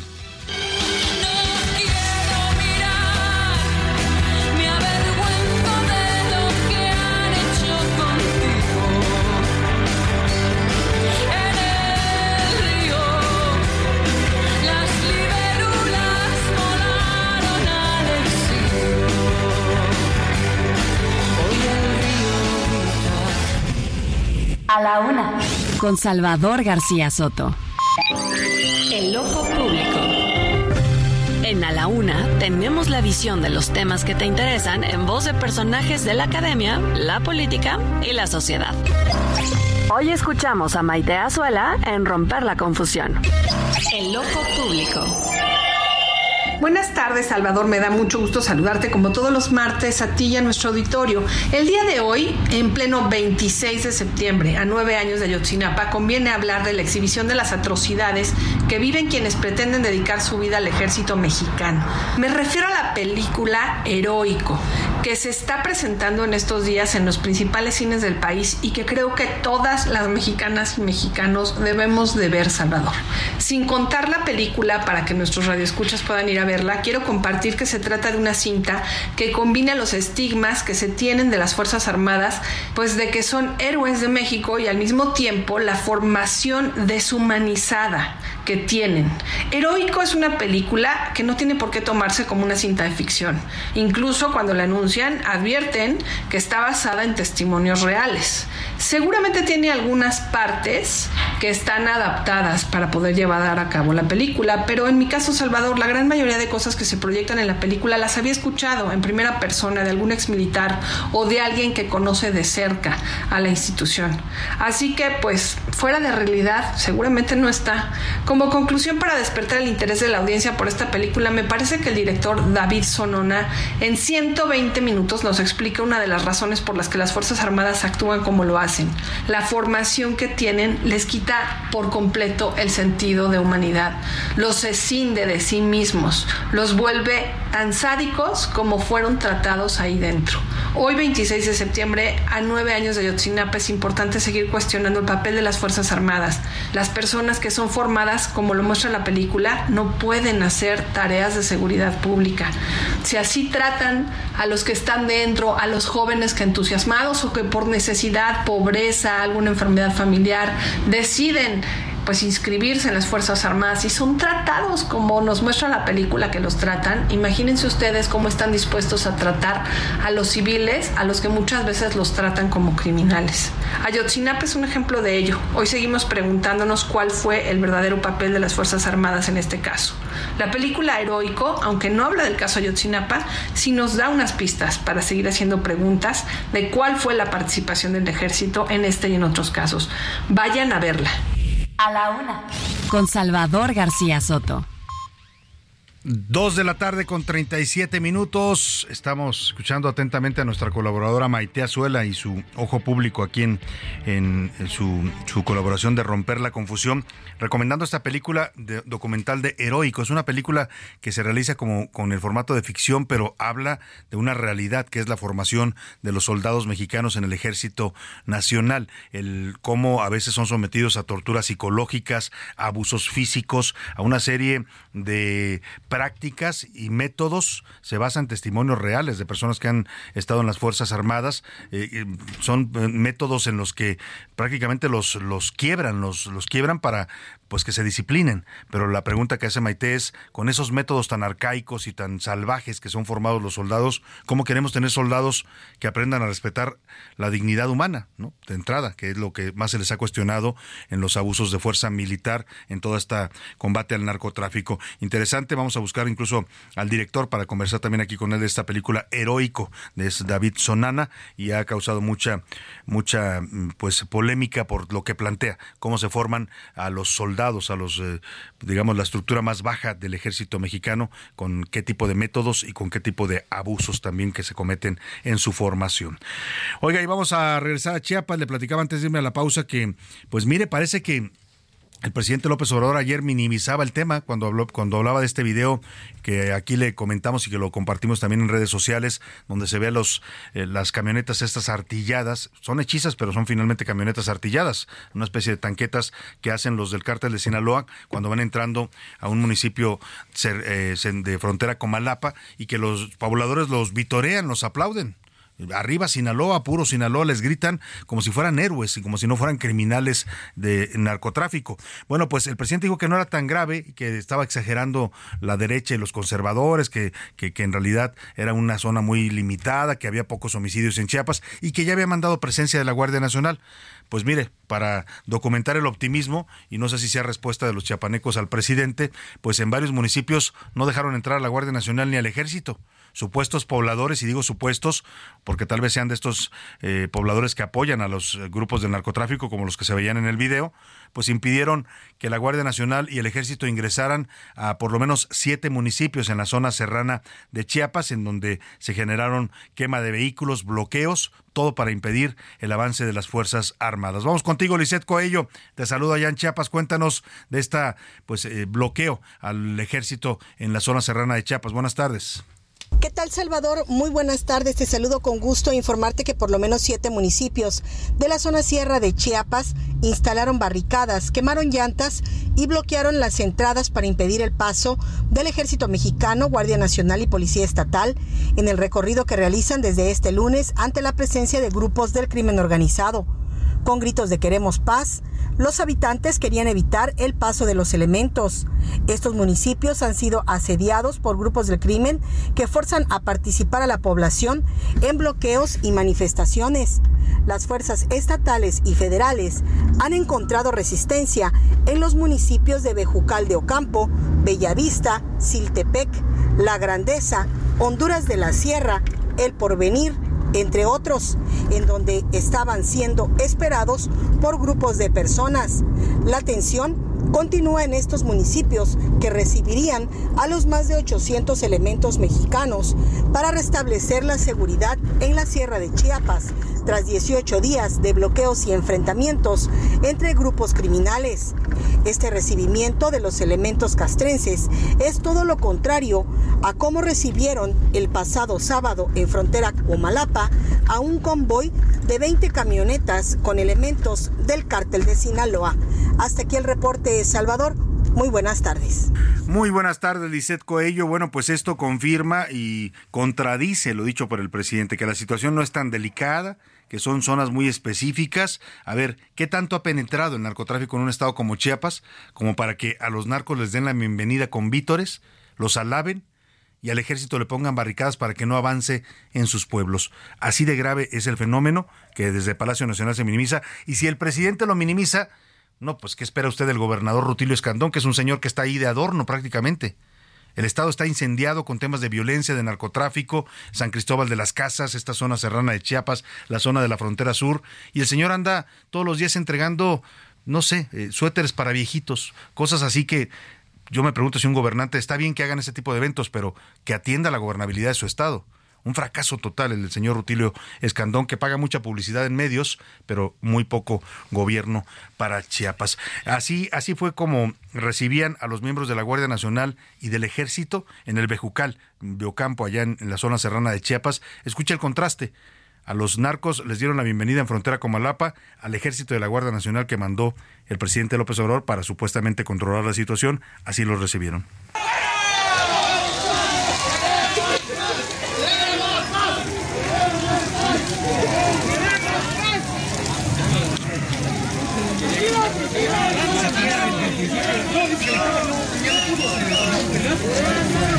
Bueno, les gritan queremos paz, los abuchean y lo que se ve en el video que ahora le voy a compartir en mi cuenta de Twitter, ahora X, eh, eh, es que les pusieron llantas eh, incendiadas, barricadas para que no avancen los convoyes militares que van, tratan de llegar a estos municipios de la zona serrana de Chiapas. Vaya situación la que se vive en el estado chiapaneco.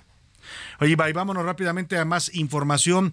La, ¿Se acuerda aquel caso? Aquí se lo platicamos que fue muy sonado, causó indignación. El caso de estos jóvenes estudiantes, todos ellos de universidades privadas, ¿no? Universidades caras, por lo cual se supone que son jóvenes de eh, eh, clases eh, acomodadas, ¿no? O de por lo menos clase media, que pueden pagar una educación privada, pues no les sirve de mucho a los padres que gasten en estas universidades tan caras porque los jovencitos en una borrachera empezaron a golpear a otro, tuvieron una discusión y lo patearon en el suelo, lo dejaron inconsciente, lo mandaron al hospital.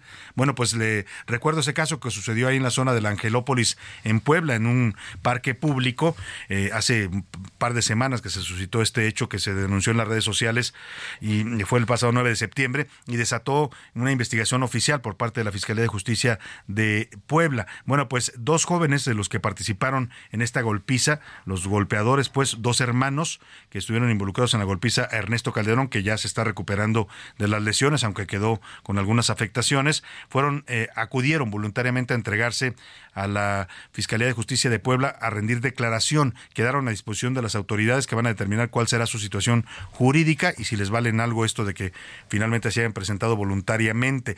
Todavía la Fiscalía ha identificado a otros cuatro sujetos que son originarios del estado de Hidalgo, pero que hasta ahora no han dado a conocer cuáles son sus nombres. Vamos contigo, Claudia Espinosa, para que nos cuentes cómo van las investigaciones y estos dos hermanos que pues prefirieron ir a entregarse voluntariamente. Buenas tardes.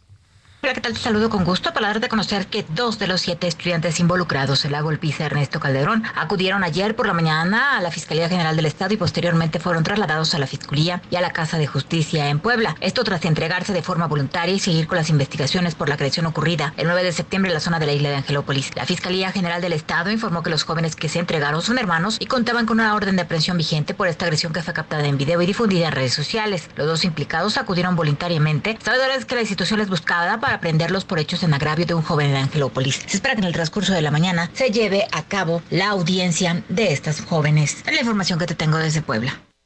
Muchas gracias. Mira Bartola, ahí te dejo esos dos pesos. Pagas la renta, el teléfono y la luz, ¿no? De lo que sobre, coge de ahí para tu gasto. El resto para echarme mi alepus. Una de la tarde con 46, estamos recordando al gran Chava Flores y uno de sus clásicos que es la Bartola, porque pues hoy se anunció por parte de la Comisión de Prerrogativas y Partidos Políticos del Instituto Nacional Electoral, el INE. Van a debatir esta tarde de martes, a las 5 de la tarde empieza la sesión de esta comisión, el acuerdo para fijar cuáles son los topes de gastos de campaña para los candidatos a la presidencia, a diputados y a senadores de la elección federal que vamos a tener en 2024 los mexicanos. Escuche usted, el tope que les van a poner las candidatas presidenciales, bueno, candidatas y lo que se sume, porque no sabemos el Movimiento Ciudadano si va a postular a un hombre o a una mujer, por lo pronto tenemos ya dos candidatas virtuales, como es Claudia Sheinbaum y Xochitl Galvez. A cada una no le dieron dos pesos como la Bartola, ¿eh? le dieron como tope para gastar en la campaña presidencial 660 millones de pesos. Bueno, se lo voy a decir eh, tal cual, 660 millones 978 mil 723 pesos. Es decir, casi 661 millones podrá gastar cada una de las candidatas o candidatos que participen en la elección presidencial eh, para la, pues, el- los comicios que tendremos en 2024. Son 200 millones de pesos más, aumenta el tope de gastos de lo que se gastó y se autorizó en 2018. Oiga, está bien que hay inflación, pero pues la inflación que nos la, la den para, para los salarios, no para los gastos de los candidatos. ¿eh? Les pudieron haber dejado perfectamente lo mismo. Pero bueno, esto, esto se va a dar a conocer a pesar de que Morena, el Partido del Trabajo y el Partido Verde, son los aliados de la 4T, además también de los partidos del Frente Amplio por México, que son PRI, PAN y PRD, pues ya tienen a sus abanderadas, podrían hacer precampaña. O sea, a esos 661 millones de pesos, súmele súmele 85.9 millones de pesos y ya estamos hablando casi de los 700 o casi 800 millones de pesos.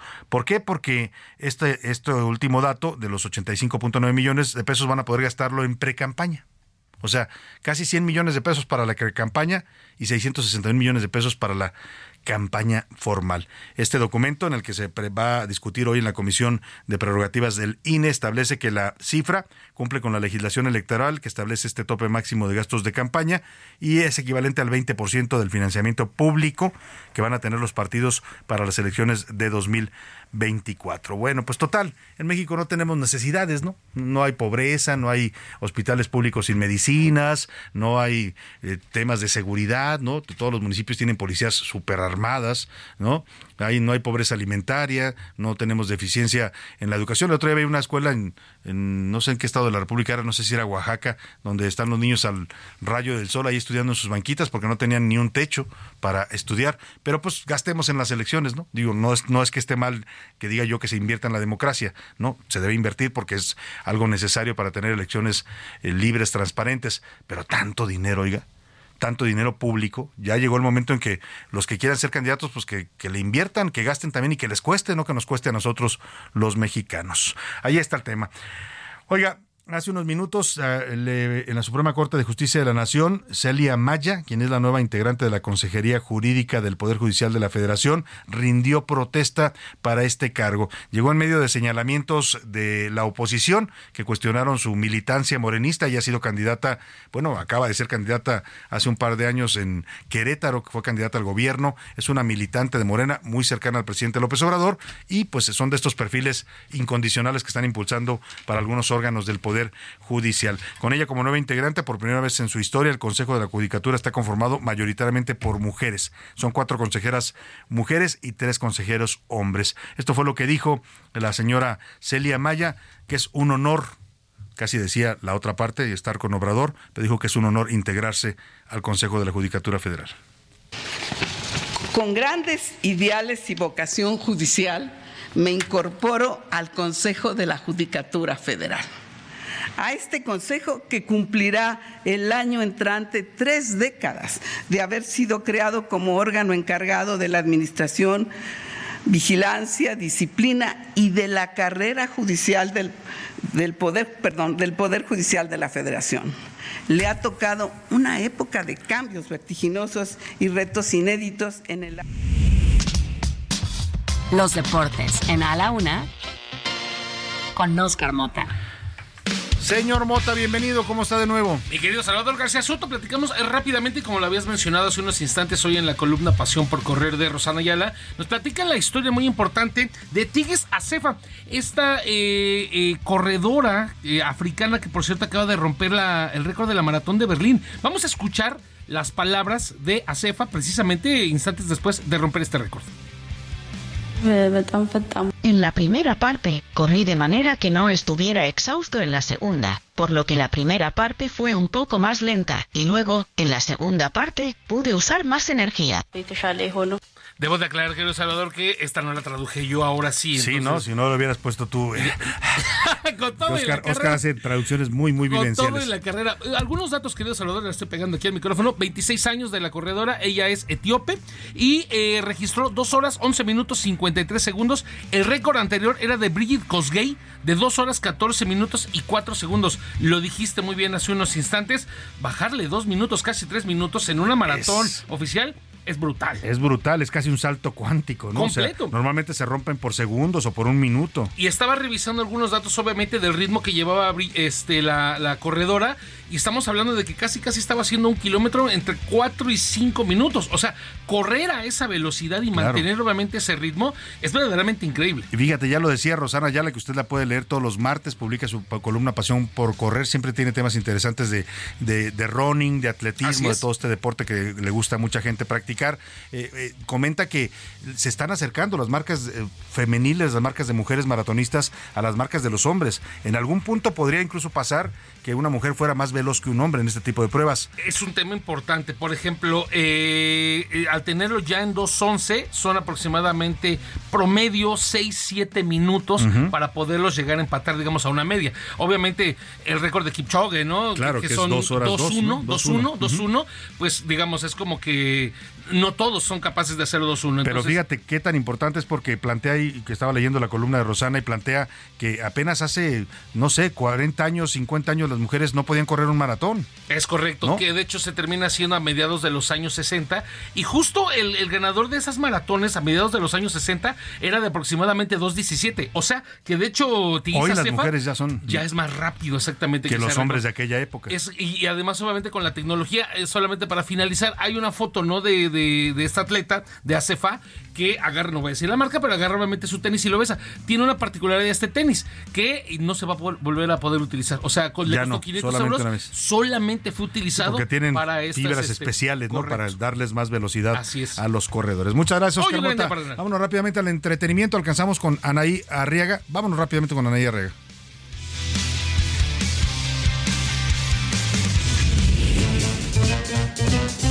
El entretenimiento con Anaí Arriaga. Anaí Arriaga, ¿cómo estás? Bienvenida. Muchas gracias, Salvador. Amigo, amiga Radio Escucha, recuerden que en la vida siempre tenemos situaciones extraordinarias que nos colocan en el lado bueno, malo y feo. Empezamos con el lado positivo, que es el bueno. Usher, el rapero originario de Dallas, Texas, será quien se presente en el medio tiempo del Super Bowl. Así lo anunciaron el día de ayer la NFL y el propio cantante. Lo malo. Escuchen esto. Sofía Lauren fue operada de emergencia después de caer en su casa en Suiza. Un representante de la actriz confirmó al sitio de noticias Page Six este lunes que el accidente ocurrió el domingo en el baño de Lauren, en Ginebra, y ella sufrió múltiples fracturas, incluidas cadera y fémur. Pues ahí está lo malo y lo feo del espectáculo. Muchas gracias, Anaí Arriaga. No nos resta más que despedirnos de usted, agradecerle mucho, como siempre lo hacemos, el favor de su atención. Lo voy a dejar en compañía de Adriana Delgado y el dedo en la llaga. Y ya lo sabe, yo con todo este equipo lo espero mañana a la una. Que pase excelente tarde, provecho. Porque los santos se tiraron de un puente cuando el clima pierde el control. Por hoy termina a la una con Salvador García Soto. El espacio que te escucha, acompaña e informa. A la una. Con Salvador García Soto.